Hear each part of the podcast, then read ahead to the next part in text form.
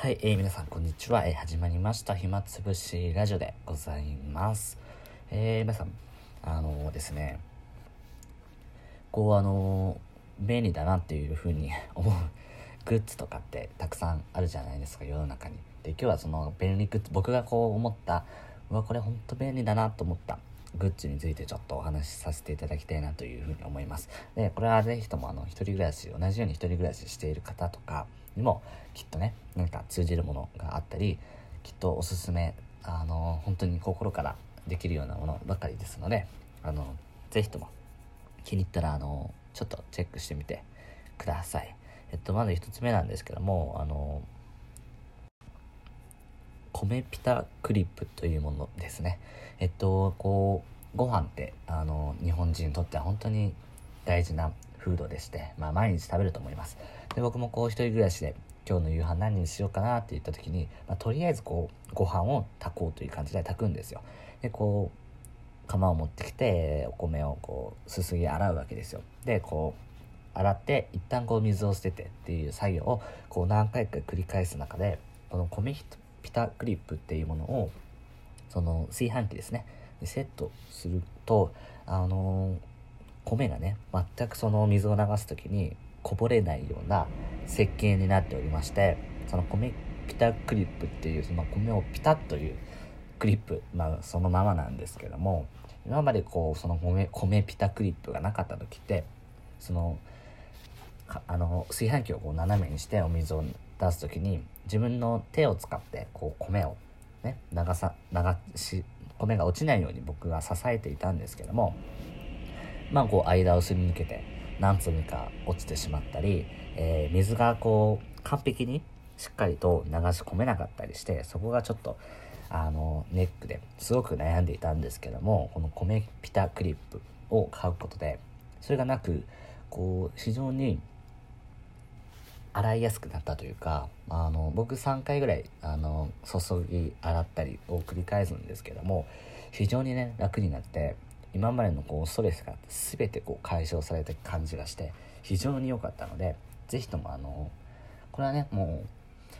ご飯を作る人にとっては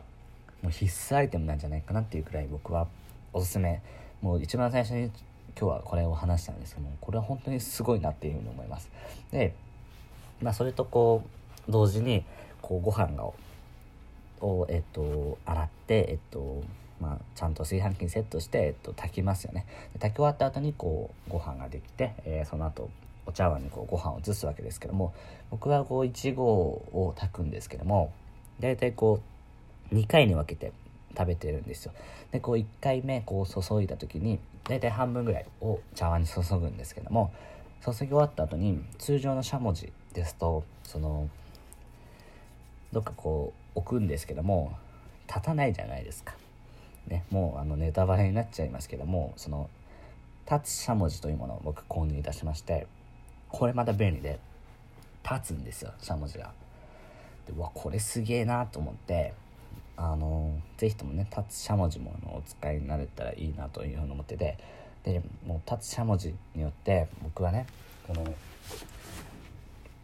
なんとこうストレスが解消されたか。まあ、立つしゃもじ。そして米ピタグリップでそのご飯をまあ作って食べるっていうこの作業においてかなりこのハッピーハッピー度が 増してさらに美味しくご飯を食べることができるようになったので何て言うんだろう。例えばお米のそういう品質をこだわるとかさお水をこだわるっていう美味しさもあるんですけども僕はこういう作る工程におけるなんか不便さとか厄介なところそういうのを排除することでなおさらこう美味しくなるというかストレスなく美味しく食べられると思うのであのぜひともあの使って使っていただけたらなというふうに思います。えっ、ー、と立つしゃもじであの思いついたんですけどもあの僕こういちごが、えー、大好きで、まあ、よく食べるんですよ。で僕こういちごを直接食べる場合もあれば、えっと、練乳とか、えー、チョコレートソースとかにつけてここを食べたりするんですよ。まあ、特にこう練乳が一番メジャーじゃないのかなというふうに思うんですけども一番有名な練乳として森永ミルクさんの加糖練乳というものが、えー、ありますおそらく皆さんも見たことがあるパッケージで、えっと、赤と白色で、えっと、真ん中に牛さんの絵柄が描いてあるやつですねがあるんですけどこれを僕はもう非常によく使っていて大体200円ぐらいですかね。まあ非常にお買い得ですしこう毎回使ってるんですけども一つねあのこれに対して僕は不満を持っていてあのこれもね立つしゃもじ同様立つんですよ。その何て言うだろうな。マヨネーズとかあるじゃないですか。でマヨネーズもこう立つじゃないですか。あのケチャップでも。お好み焼きのソースとか何でもいいですけどもこうマヨネーズと違って練乳ってこう立つ時にチューブの部分があの下向きになるんですよ。でマヨネーズはこう下向きになっても全然影響ないんですけどもこの練乳のに関してはこう立ててチューブが下向きになることで蓋の方に練乳が垂れてるんですよ。毎回こう開けるたびにあの固まった練乳があったりとかたまにこう練乳がなんか半熟卵みたいにドバーって出てきたりあの立てるだけでどんどん練乳が下に溜まってって、まあ、量もねあのさほど使ってないのにすぐなくなったりしてこれが非常に困っててこのね逆にするその立てる状態にはするんですけどもチューブをこう上の方にしてちょっと伝わるか分かんないんですけどもするだけでこうあらゆる不満が僕にとってですね。不満とかそういうストレスがなくなるので是非とも森永ミルクさんにはちょっと採用していただきたいなって。これをするだけであのいちごがさらに美味しく食べられるというふうに僕は思うんですよ。なのでそういうちょっとしたあの何て言うんだろう。そんなにお金をかけずにちょっとしたアイデアで次第でこう大きく変化してそれがあの顧客満足度につながる。なんか思い切ったことを大胆にする必要がないという、うん、僕のその好きな考え方というかあのやり方でしてあのユニバーサル・スタジオ・ジャパン USJ ですね。がこうハリウッド・ドリーム・ザ・ライドというその一番大きなあの真ん中の方に立っているジェットコースターがございます。でそのジェットコースターが、まあ、USJ にとってはまあ目玉のものだったんですけどもこう USJ が2011年とかそれぐらいですかねくらいにこうジェットコースターを後ろ向きにね走らせたんですよ。で言うなればこれって単純に、まあ、前と後ろをくるっと変えただけなんですよ。でこう世界初後ろ向きライドみたいな感じで、えー、大々的に広告し実際後ろの向きの方がこうやっぱ前が見えない分いつ落ちるかのそういう不安とか不安でますますこう恐怖感が増す。なので以前よりも増して絶叫ライドを提供できてその絶叫通の人にすごくあの人気になって今ではもう通常コースとして後ろ向きもあって後ろ向きの方があの待ち時間がものすごく長いんですけどもこの考えも僕はすごく好きで例えばジェットコースターもこうみんなに飽きられてきた時にまあお金をかけてその例えばフライングダイナソーみたいなまた新しいジェットコースターを作るっていう手が一番こう手っ取り早いような気しますけどもやっぱり予算的な面ですごくお金もかかるし時間もかかるわけですよ。ただ USJ はその頭をひねってジェットコースターの向きをただ変えただけですよ。お金もそんなにかかんないですし時間もかかんないですしそれなのにこ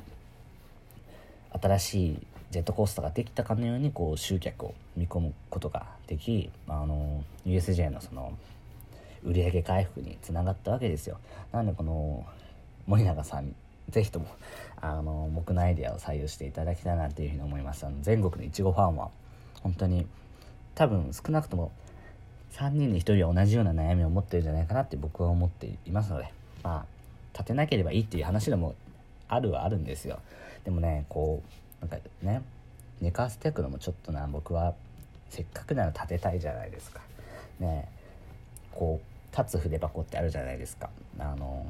最近の筆箱って立てられるんですよ。ペンケースになるあのペンケースってペン立てか。ペン立てになるんですよ。でせっかくこう立て立つ筆箱を買ったのになんか立てないで横にしていくのってなんかもったいないというかなんかあのゾワゾワする。僕はそんな感じの人ですので是非ともねそういうアイデア次第でどんどんこう変えていただきたいなというふうに思います。ですごく長々と話しちゃってあのもう一つ実は Kindle とかあのすごく便利だよっていう話をするつもりだったんですけども思いのほかもうお時間が来てしまいました。あの Kindle って言ってね Amazon さんが販売している、えっと、電子書籍なんですけどもあの月額980円払うと本が読み放題になるんですよ。でその Kindle で、えっと、読み放題になって本当にあの目玉タイトルがたくさんあって僕はこう夜寝る前の15分間使って読書をするんですけどもこう部屋を完全に真っ暗にした状態で本を読むことができる。でまたスマホと違って明るすぎないので非常にねあの読み終わった後目つぶってすぐ寝られるのであのスマホとか見ているとあの電気した後もなかなか寝つけないんですけども Kindle のあの特有のあの感じですと非常に寝つきがいいので僕はその寝る前の読書体験として Kindle がすごくおすすめだなというふうに思いました。ただねめっちゃくちゃ面白い小説とかを Kindle で読んだ時はあの寝れませんね、うん、次が気になって寝れないっていう。まあこれは Kindle が悪くない。小説が悪い。ということで本日はこの辺になります。はい皆さんありがとうございました。